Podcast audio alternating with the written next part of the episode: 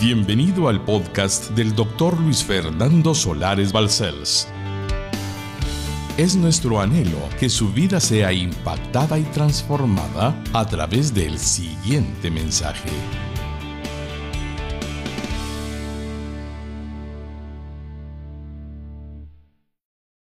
Terminemos bien la carrera. En la parte humana, práctica, en la vida temporal, inspirándole a obtener logros que Él quiere que obtenga para su vida.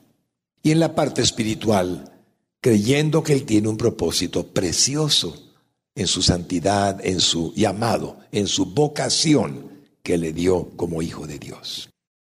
El apóstol Pablo dijo palabras llenas del Espíritu Santo. Imítenme a mí, imítenme a mí en lo que yo imito a Cristo. El apóstol Pablo es el referente más importante en la historia de la cristiandad respecto a terminar bien una carrera. Noten que la carrera termina cuando nuestro Señor nos lleva a su presencia o la vida concluye. La carrera puede terminar solamente así, cuando ya no podemos hacer nada, hemos acabado la vida temporal. El Señor tiene un propósito desde que usted está en el vientre de su madre. Él lo formó, ya lo verá en el texto sagrado. Él decidió en su soberanía quién sería usted, por nombre. Y al formarlo, un día nació usted en este mundo. Luego Él determinó cuándo usted y yo moriríamos. No hay improvisación en Dios. A Dios no se le escapa a nadie. Él sabe cuándo termina nuestra vida. Y el referente de la iglesia, el modelo que nos muestra Dios para imitar, es Pablo. Si ustedes van a su vida pasada antes de que fuera cristiano, fariseo de fariseos, hombre recto, honesto, fiel a su creencia y aún demasiado exigente, persiguiendo a los que se oponían al judaísmo tradicional. Y cuando se convierte, usted tiene a un hombre que declara la escritura algo que me impresiona mucho y que le va a servir de modelo en su vida. Él, siendo ya creyente, dice la escritura sagrada que trabajó más que todos los demás apóstoles. Si le gustaba pensar en Pedro como un excelente ejemplo, sí fue un excelente ejemplo, pero él trabajó más que Pedro. Si Juan, el precioso discípulo amado que se podía recostar en el mismo pecho de nuestro divino Dios y Salvador, Jesucristo le gusta como una referencia, sí, extraordinaria. Murió de ancianito allá en Éfeso, en la región de Turquía ahora. Ahí está su tumba hasta hoy. Pero él trabajó menos que Pablo. Así es que el referente perfecto para una vida en todos los sentidos, temporalidad, materialidad, lo que usted y yo vivimos en un mundo que se da como un regalo de parte de Dios para una oportunidad de vivir, es Pablo. Y como siervo de mi Señor, lo mejor que tenemos como hombre. Así es que con esta introducción quisiera recordarles a ustedes que terminar bien la carrera no depende de cuándo lleguemos a viejitos o cuando el Señor nos diga hasta aquí y muramos, sino más bien depende de lo que hacemos hoy, en integridad, en rectitud, en pureza, en disciplina, en dedicación, en esfuerzo, en entrega, en todo lo que significa dar de nosotros lo mejor que podemos a quienes amamos y servimos a través de lo que hacemos, profesión, oficio, trabajo, lo que sea. Cuando nos llame el Señor, cuando lleguemos a la fecha final, todo lo que significa terminar bien la carrera se deriva de lo que hicimos cada día de nuestra vida, cuidando que aquello que nos fue encomendado fuese atendido con diligencia, con amor, con entrega, con toda rectitud. Cuando Él nos llame, simplemente estamos preparados. Hemos hecho lo mejor y cuando llegue el momento, Todo lo que hemos hecho significa terminar bien la carrera. Estoy seguro que una inspiración del cielo vendrá a su vida. Quiero recordarle con todo mi amor que hoy será el primer día de una serie y decirle que integralmente veremos qué puede significar para usted el terminar bien la carrera de su vida, primero para bendición de su propia existencia, segundo para alegría de su familia y aquellos que lo conocen y lo aman, y en tercer lugar, y específicamente y para gloria de Jesucristo, honrando el nombre de aquel que le dio la vida eterna y le puso en usted el mismo nombre suyo, cristiano. ¿Sabe qué significa cristiano? Cristo pequeñito. Eso significa. Usted y yo sabemos que vamos a terminar un día nuestra carrera y ese día Dios lo conoce. ¿Y qué dirán de usted cuando llegue ese día? Como cristianos tenemos un doble significado. El primero, nuestra vida debe de glorificar el santo nombre de nuestro Señor Jesucristo. El segundo, honrar a los que ama, a su familia, darle honra a aquellos que usted bendice con su vida. Creo que esto es una belleza, un intento divino de que usted cuando llegue al cielo, no tenga ninguna duda de que hizo todo lo posible. Hay gente que vive la vida sin darse cuenta que cada día que pasa es un día menos. Y cuando llega al final y voltea a ver, ya es demasiado tarde. Quiero que me permitan recordarles una historia y con esta historia introducirles el tema. Nuestro Señor Jesucristo me alcanzó a los 40 años. Y 40 años es mucho tiempo. Todo lo que un hombre puede hacer hasta los 40 años, yo lo hice. Viví en el error, en el engaño, en la mentira, por 40 años. Y cuando el Señor me convirtió y vi la gloria de Él sobre mi ser y conocí del nuevo nacimiento y llenó mi corazón su santa presencia, a los tres meses de convertido, cuando mi conversión fue algo que en aquel momento significaba como un impacto en algunas personas que eran muy conocedoras de las formas de trabajo que yo realizaba. Significó una noticia para ellos. La Asociación de Gerentes, la Cámara de Industria, la Cámara de Comercio, ellos sabían de mí. Tenía una empresa que se llamaba Fundación para el Éxito y daba muchos cursos de motivación y cursos de desarrollo humano. Así es que a los tres meses de convertido por el Señor Jesucristo, tuve una visita. Estaba en mi oficina en el edificio ejecutivo en la zona 1, cuando llegó un hombre, no muy grande, pero temblaba con el mal de Parkinson no podía evitar que sus manitas, sus bracitos se movieran. Y en su rostro tenía la huella de un derrame facial. Y llorando se sentó frente a mí. Y me dijo, hermano Fernando, por lo que más quiera, sírvale al Señor con todas sus fuerzas, haga todo cuanto le sea posible mientras pueda, porque yo aunque quiera, ya no puedo. Su rostro estaba lleno de lágrimas, su boquita le temblaba de emoción. Sírvale al Señor con todas sus fuerzas, con toda su alma, mientras pueda. Y lo recuerdo como que fuera ayer. Y sus palabras representaron para mi vida una gran bendición. Cuando el apóstol Pablo fue alcanzado en el camino a Damasco, Dios hizo en él algo maravilloso. Le dio el nuevo nacimiento. Le convirtió en una nueva criatura.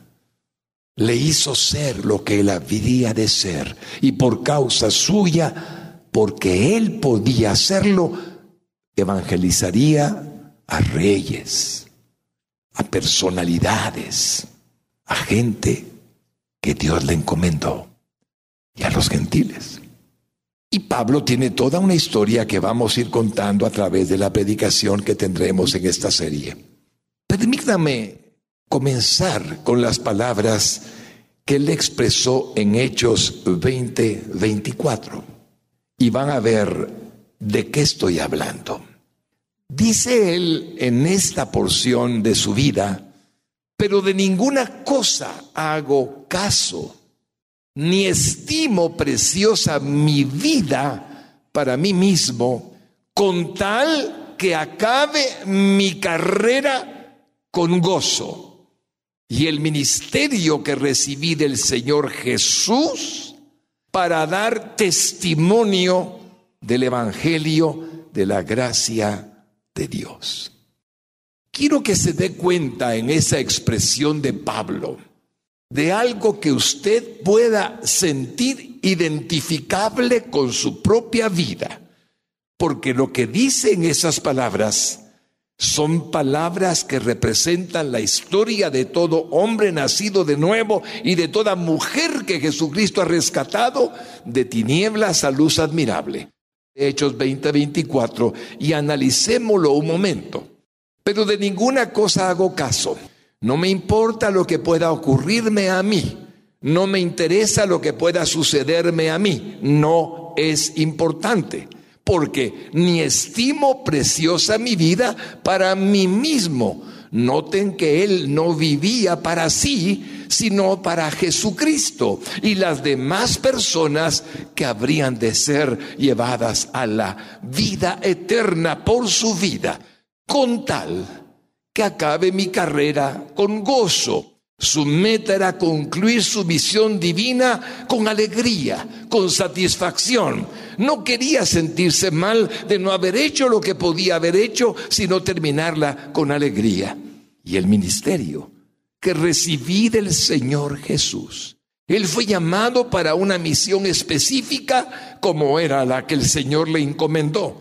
Pero usted querido hermano que me escucha, también tiene un llamado, un ministerio que recibió del Señor Jesús. Vayan y prediquen mi evangelio a toda criatura y vea cómo termina para dar testimonio justamente del evangelio de la gracia de Dios. Así es que obviamente el testimonio de una vida convertida para poder mostrarle a otros lo que Dios es capaz de hacer, proclamando las buenas nuevas que el Señor le encomendó. Hermanos lindos, todo cristiano tiene exactamente al final de la vida de Pablo un ejemplo y modelo diciendo sus palabras que pronunció para usted mismo. Dios quiere que usted pueda tener la misma posibilidad de servirle a Él, de darle a los demás el nuevo nacimiento y la vida eterna, recordando una verdad que Pablo conocía muy bien. Si algún hombre o mujer no recibe a Jesucristo mediante el perdón de sus pecados, mediante el arrepentimiento y la salvación que viene de la obra majestuosa de la cruz del Calvario, ese hombre está perdido por la eternidad. Lo sabía. Y nosotros lo sabemos. Es verdad que tenemos que tener cuidado de cómo predicamos. Es verdad que a veces despertamos ira en las personas porque no comprenden una verdad que Dios determinó. No hay otra manera de ir al cielo más que a través de nuestro divino Señor y Salvador Jesucristo, su Hijo amado, declaró Dios. Si eso es verdad, cuando lo pronunciamos y proclamamos con celo santo, como Pablo lo hizo, sufrimos rechazo, sufrimos vituperio, sufrimos en los siglos actuales, desde el siglo XX hasta el actual, donde el movimiento que hay es buscar que todos los hombres vivan en paz, cuidando que haya una forma de pensamiento que en todas las naciones del mundo similar de tolerancia, de aceptación y de respeto a todos los hombres sin excepción, incluyendo su práctica religiosa. ¿Cuántas veces he leído eso en estos días? Cuando usted dice, solo Cristo salva, usted parece del siglo XVIII del siglo XVII, del siglo de las luces, en el siglo XVI comenzó. Y todo se confronta. ¿Por qué? Porque así le plació, le plugo a Dios. Entonces un cristiano tiene que ser muy sabio en saber comunicar esta verdad, ya que esta verdad ofende al que no entiende que solo hay un Hijo de Dios que fue encarnado que los demás no tienen nada que ver con el Padre y Dios verdadero. Que hay más de 3.600 religiones al gusto de cada persona, que todas pueden tener buena intención, pero ninguna lleva al cielo. Y estoy en una iglesia cristiana. Y es muy probable que el impacto de lo que he dicho haga mella en su corazón. Pero es la verdad. Si esto, la Biblia, no es confiable, nada en el mundo es confiable. Pero si esto es confiable, es la verdad lo que he dicho. Así es que Pablo está a punto de morir. Pablo está dispuesto a terminar la carrera con gozo. Él sabe que se va a morir. Yo sé que me voy a morir. La pregunta es, ¿qué voy a hacer con mi fe? ¿La voy a compartir? ¿Voy a terminar bien la carrera en cuanto a tener logros temporales, bendiciones que Dios me permita, satisfacciones de realización humana? Y también voy a tener la dicha de haberle servido a Jesucristo, haciendo que un alma se salve de la eternidad del infierno, a la cual los hombres van si Jesucristo no les lava y les limpia con su sangre sus pecados. A veces la iglesia pierde un poco de tiempo. Hablo de la iglesia. Cuando agarramos el púlpito y nos dedicamos a hablar de logros temporales, son excelentes, son parte de la vida humana, son parte de lo que quiero darles. Con amor el Señor me ha permitido la alegría de haber alcanzado muchos sueños. Pero perdemos el tiempo cuando la única esperanza que tiene la humanidad, su vecino, su compañero y amigo de estudios, su compañero de trabajo, aquel que está a la par suya en algún lugar tomando un cafecito en un restaurante, la única esperanza que tiene es lo que usted ya conoce. Y si no hacemos nuestra parte, la iglesia que está en la tierra no funciona para el propósito de la eternidad. Ese balance, hermanos lindos, hay que cuidarlo. Ese balance que tenemos en la vida, debemos de preservarlo como hombres exitosos mujeres exitosas, hombres triunfadores, mujeres triunfadoras. Es hermoso, damos buen testimonio, pero no olvidar que tenemos una misión, el ministerio que recibimos del Señor Jesús para dar testimonio del Evangelio, de la gracia de Dios. Pablo se encontraba preso en Roma. Había llegado el tiempo en el que el Señor le diría, tu carrera ha terminado. Y preso como estaba en Roma, había visto la fidelidad de Jesucristo durante todos los días de su vida desde que el Señor lo convirtió. Hermanos lindos, la fidelidad de Jesucristo estaba acompañándole día con día mientras existía y terminaba su misión y la carrera era concluida. Si alguien sabía que nunca el Señor le había dejado ni un solo instante, ese era Pablo. Él sabía de la soberanía de Dios.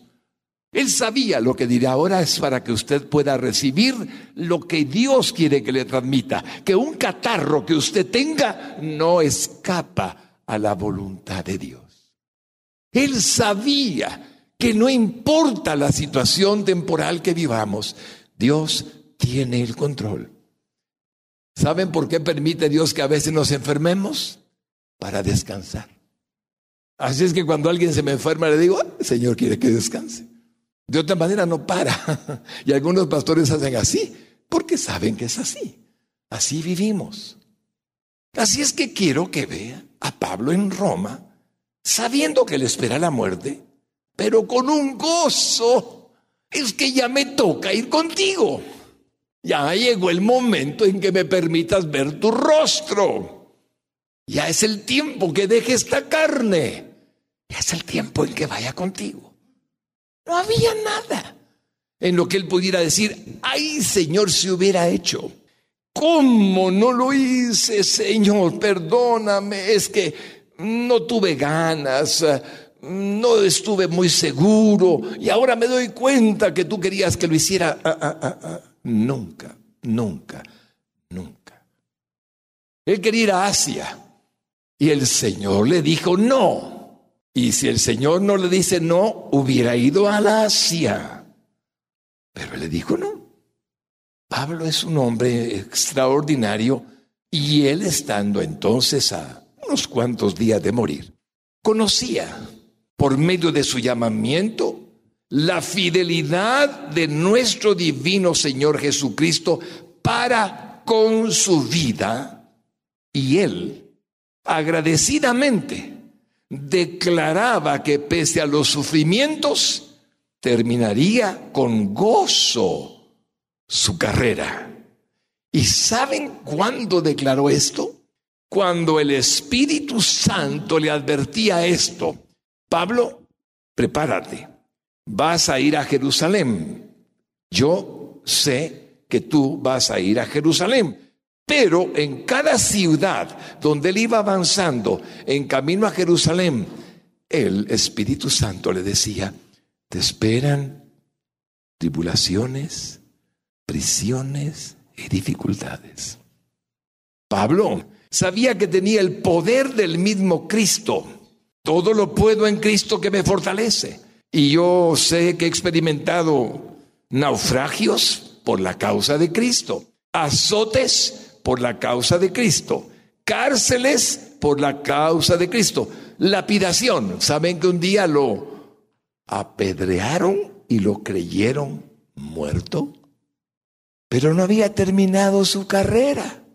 Así es que no se murió. Siguió predicando. Pero no le importaba por su gran amor a Dios el sufrimiento. Ahora, miren lo que le dijo el Espíritu Santo en Hechos 20, 23.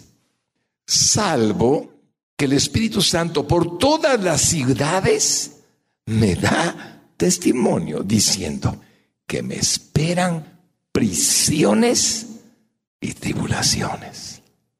El Dios que usted tiene, mi hermano lindo, mi hermana linda, es tan bueno que dejó escrito en su palabra que ninguna prueba vendría sobre usted que no fuera capaz de resistir o de soportar. Ninguna. Así es que Pablo es el hombre más fuerte que yo puedo ver en la Santa Biblia. Dije, hombre. ¿Cuántas veces sufrió? Uf. Y ahora va caminando hacia lo que el Espíritu Santo le está diciendo, que un día iría a Roma preso, ahí está advertido, y no importa, me espera esto, me espera lo otro, dice el Espíritu Santo, pero no importa, yo voy a cumplir mi misión. Iglesia linda, no es fácil cumplir la misión en un mundo que ahora su norma es tolerancia. No es fácil.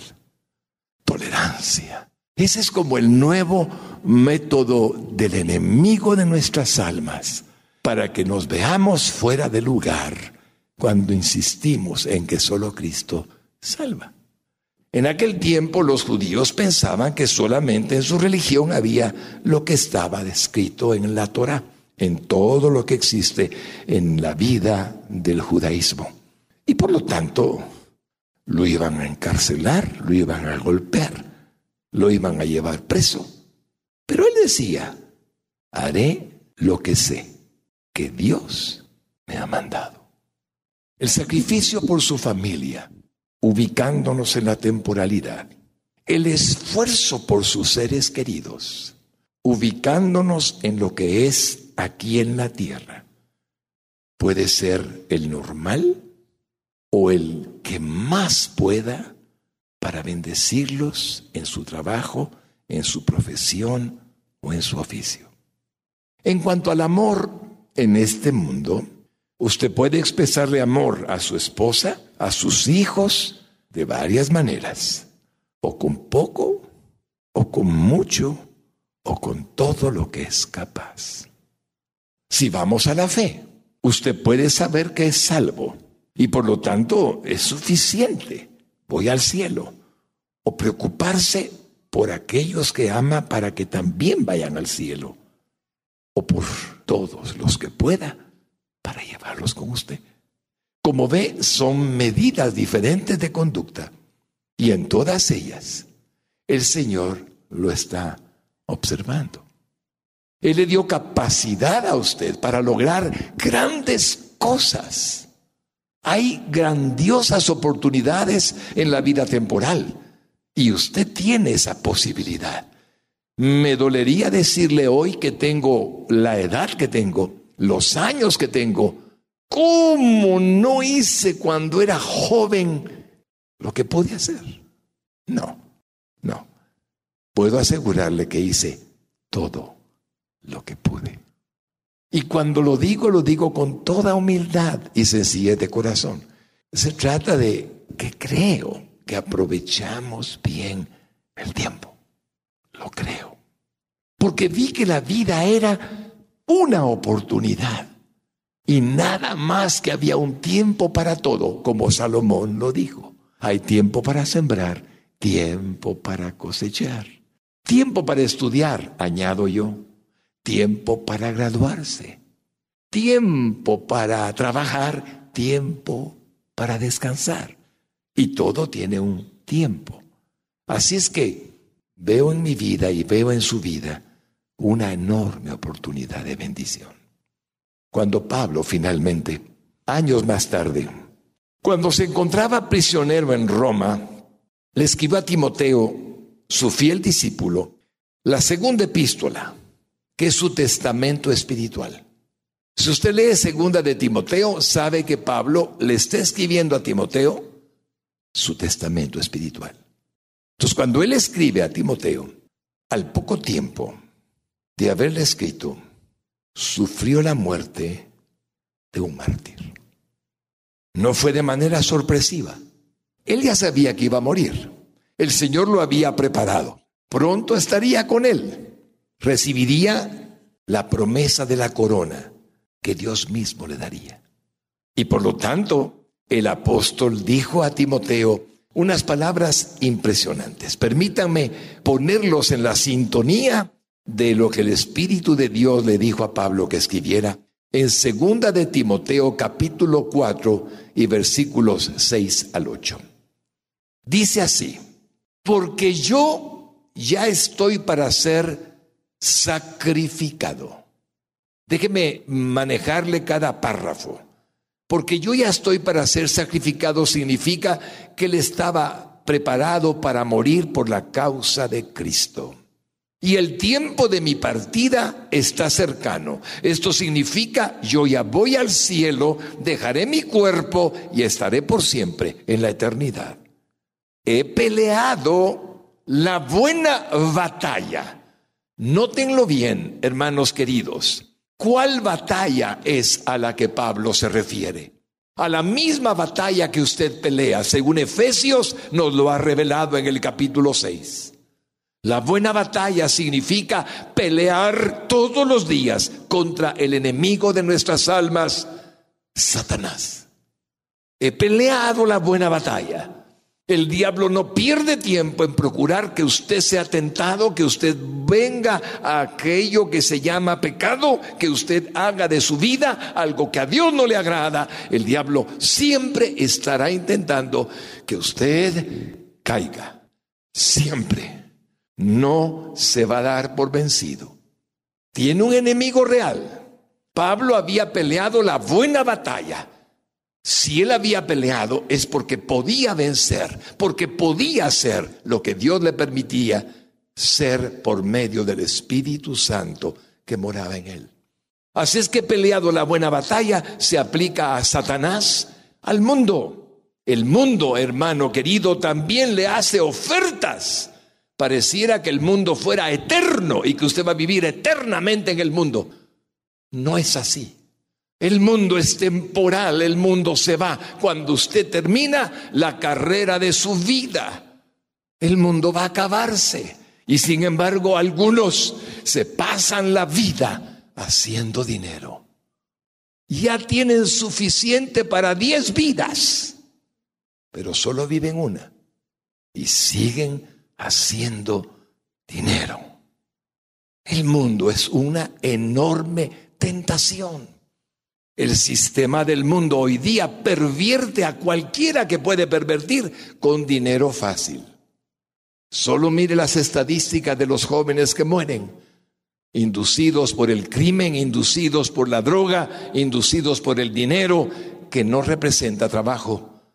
¿Cuánta gente ha muerto?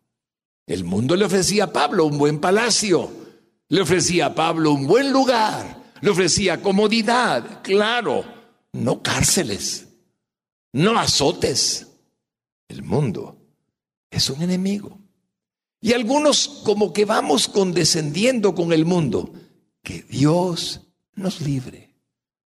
El mundo no es para un cristiano.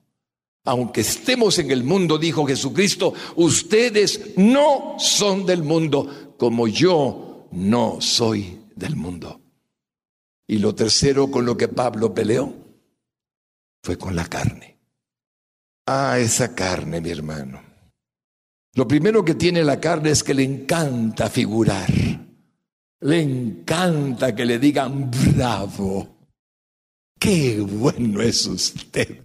Le encanta el ego humano, el ser reconocido. Es el primer modelo o problema del SARC. SARC no es solamente carne, hablando de carne, hueso y sangre es el alma caída, el alma que quiere sustituir el agradecimiento a Dios por lo que es, diciendo que puede hacer lo que puede hacer aún sin Dios, lo cual es imposible. Pablo peleó contra su carne y hablaba también del pecado, tratando de evitarlo. Así es que como ven, su trabajo, su lucha, su carrera no fue fácil. Miren el texto. Dice, he peleado la buena batalla, pero agrega, he acabado la carrera. Cuando él estaba en esa prisión y sabía que el verdugo llegaría porque el pretorio de Roma, los soldados que cuidaban a Pablo, eran los mejores soldados que estaban a cargo de la guardia real del emperador. Era el pretorio. Y él sabía que lo iban a matar. Él sabía que eso, Nerón lo iba a matar. Él ya lo sabía. Pero entonces dice sencillamente en su propia expresión, dice, he acabado la carrera. Es decir, llegué al final. Se acabó. Pablo sabía, pero estaba feliz. Estaba tranquilo. No desperdicie su vida, varón. Aproveche su vida mientras tiene fuerzas. Mientras está joven, aún maduro y aún mayor, haga lo que pueda. Y cuando llegue el final de la carrera, gracias por todo lo que me permitiste hacer. Sin ti nada puedo hacer. Está escrito en tu palabra. Separados de mí, nada podéis hacer. Entonces, termine la carrera bien. ¿Sabe cuándo ya no la termina bien? Y es ahí donde el peligro existe, por lo que Pablo dijo, he peleado la buena batalla. Nunca permitió que el diablo, nunca permitió que el mundo, nunca permitió que la carne le hicieran caer. Algunos el Señor les permite, porque no han sido como Él quiere, fieles, pero en su misericordia extiende su brazo, extiende su mano y los levanta. Y Pablo dice, he guardado la fe. Permítanme mostrárselos. ¿Qué significa he guardado la fe? Miren, he acabado la carrera. He guardado la fe. Hermano lindo, voy a decirle que es para usted guardar la fe. Saber que esta mañana, cuando sonó el despertador, cuando usted se levantó, había un plan de parte del Señor para que estuviera saludable, para que estuviera bien, seguramente almorzar, terminará su día gozoso porque Dios le dio el amor y la paz para compartirlo con otros y mañana usted seguirá. Pablo nunca dudó que cada vez que lo azotaban y ponía su espalda para soportarlo, el Señor lo ha permitido y sé que lo puedo aguantar.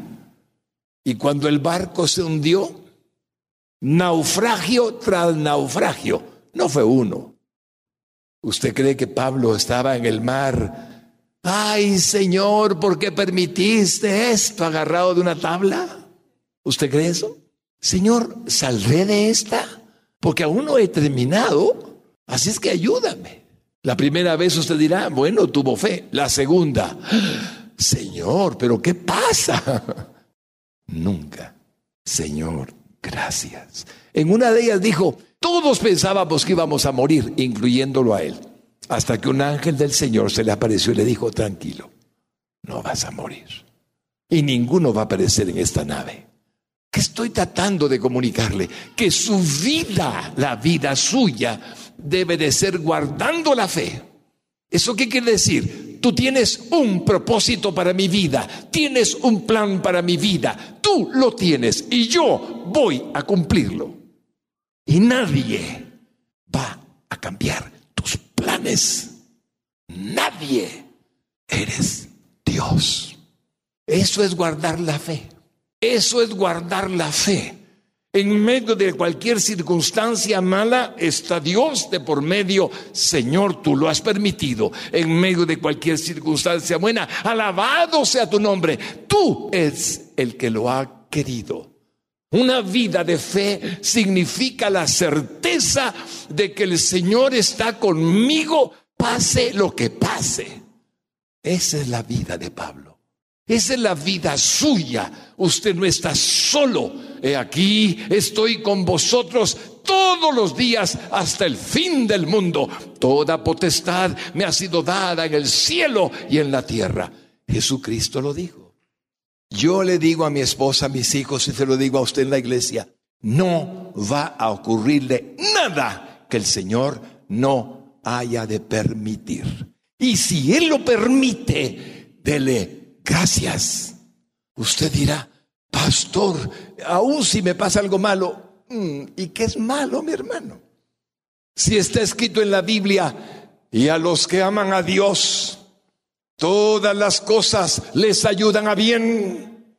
Esto es a los que conforme a su propósito han sido llamados. ¿Qué es para su mal? Nada. Esa es la vida del cristiano. Cuando usted vive así, usted es sencillamente libre, feliz. Y puede estar seguro que esa era la fe de Pablo. Por eso no le importaba el sufrimiento, la cárcel, sus mejores epístolas, por decirlo de manera positiva a Jesús, de la fe, de la confianza en Cristo, del amor, de la alegría de vivir, las escribió en la cárcel en la prisión. Ahí las escribió. Mire lo que sigue en el versículo.